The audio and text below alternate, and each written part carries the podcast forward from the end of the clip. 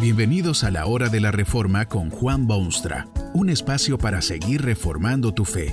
Este podcast es patrocinado por la casa editorial Poema Publicaciones, tu primera opción para libros centrados en el Evangelio, para cada rincón de la vida.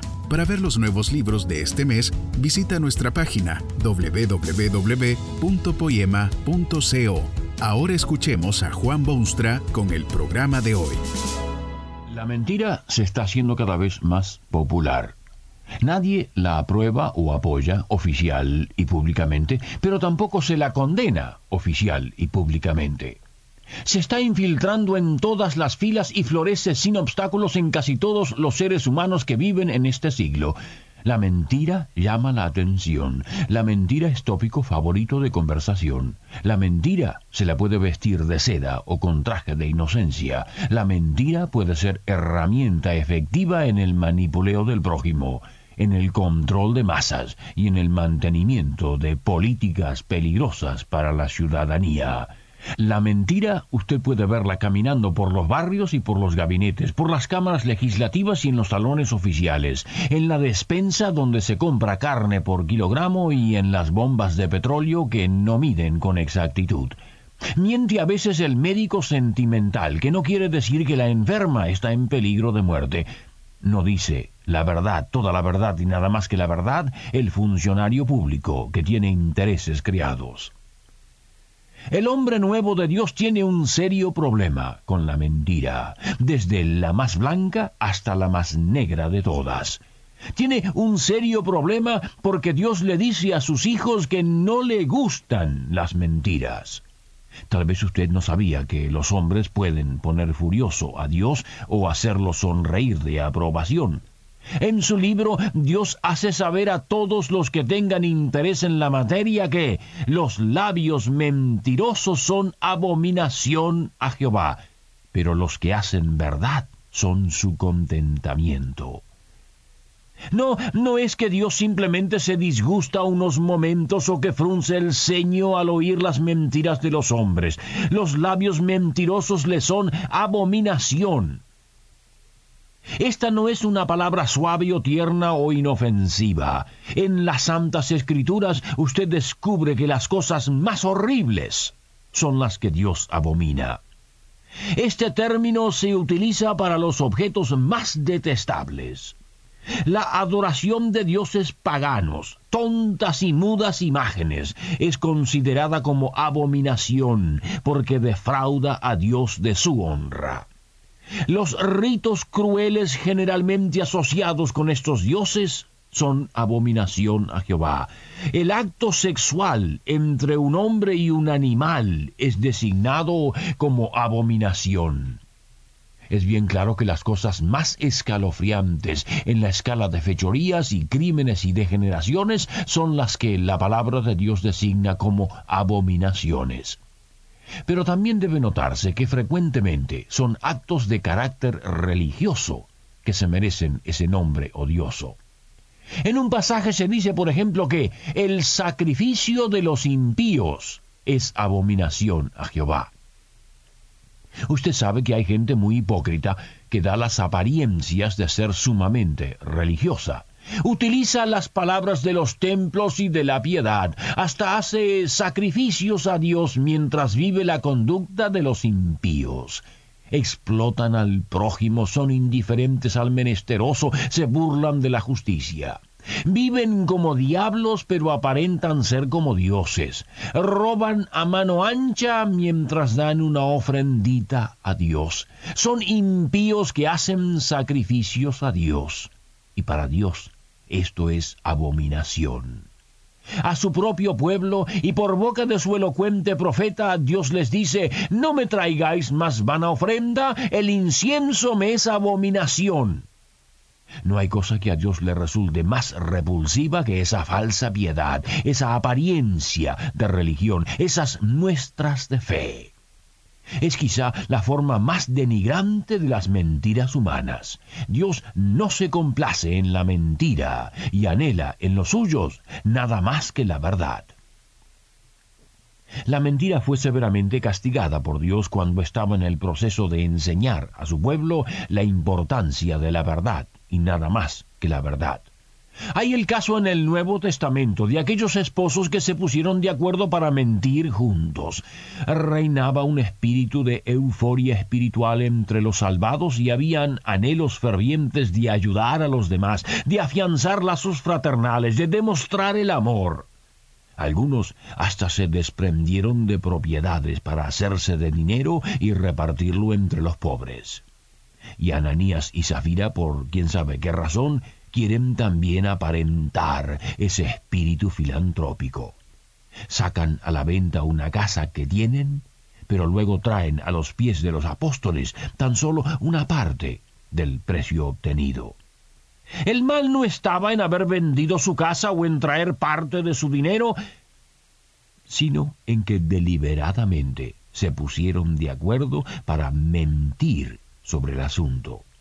Dijeron que efectivamente el puñado de monedas que traían era el total de la venta. Ambos cayeron muertos al instante allí mismo en medio de la congregación. Uno creería que esto es demasiado severo para el delito cometido, pero es que Dios quería inculcar en la mente de su nueva humanidad lo abominable de la mentira. Los labios mentirosos son abominación a Jehová.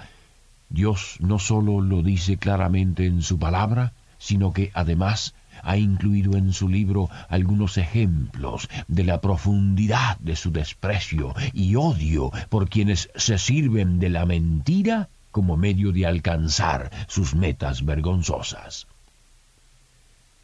La mentira desvirtúa al que la dice. Piense en alguna persona que está acostumbrada a mentir. Más de dos veces se ha dado cuenta usted de este horripilante hábito. Ahora bien, esa persona le dice a usted que está en serio peligro de perder la vida. ¿Qué hace usted? ¿Sale a la carrera en su inmediato socorro o se pone a pensar primero si quizá otra vez no está mintiendo? Como resultado, usted no presta la ayuda y la persona que pidió socorro jamás la recibe. La persona acostumbrada a la mentira no es digna de confianza en los momentos más críticos porque no dijo la verdad en los momentos de menor tensión. La mentira descompagina las relaciones sociales. Usted sabe que la vida no es fácil de por sí. Llevarse bien con los congéneres no es la tarea más fácil del mundo, porque cada uno tiene sus idiosincrasias y sus debilidades y sus deseos personales. Usted puede comprobarlo a nivel básico de la familia. Imagínese por un momento lo que pasaría en su casa si su esposa tuviese la costumbre de decir menos que la verdad y toda la verdad. ¿Hasta cuándo toleraría usted semejante situación? ¿Cuánto tiempo duraría esa relación íntima que existe entre hombre y mujer? O supóngase que uno de sus hijos mayores se entrega al arte de la mentira. Se abre ante usted un mundo entero de posibilidades, todas ellas siniestras y enfermizas. La vida se volvería casi imposible en su hogar porque usted jamás sabría con certeza si creer o no lo que oye o lo que ve. Ahora transporte esa situación familiar a los círculos más amplios de las relaciones humanas. Exactamente lo mismo ocurriría en su vecindario y en su club y en su lugar de trabajo y entre sus amistades. Si usted fuese el mentiroso, muy poca gente le prestaría atención después de un tiempo. Y si usted es la víctima de quien miente, se cansaría de ese modo de vivir y la amistad que ahora lo une sería destruida. Usted no podría ya creer los noticieros, ni dar crédito a los médicos que lo asisten o aceptar el veredicto de los jueces. Las relaciones humanas caerían en ruinas y la sociedad quedaría totalmente desintegrada. No es sin razón que los labios mentirosos son abominación a Jehová. Pero la mentira, lamentablemente, también pone distancia entre el hombre y Dios. Fue una mentira lo que hace mucho tiempo echó a perder la pureza del mundo que Dios había creado. Satanás se acercó a la mujer inocente y le dijo que lo dicho por Dios no era cierto, que la verdad era justamente lo contrario, es decir, la mentira. Y desde entonces la mentira ha tenido funestas consecuencias en las relaciones entre el hombre y Dios.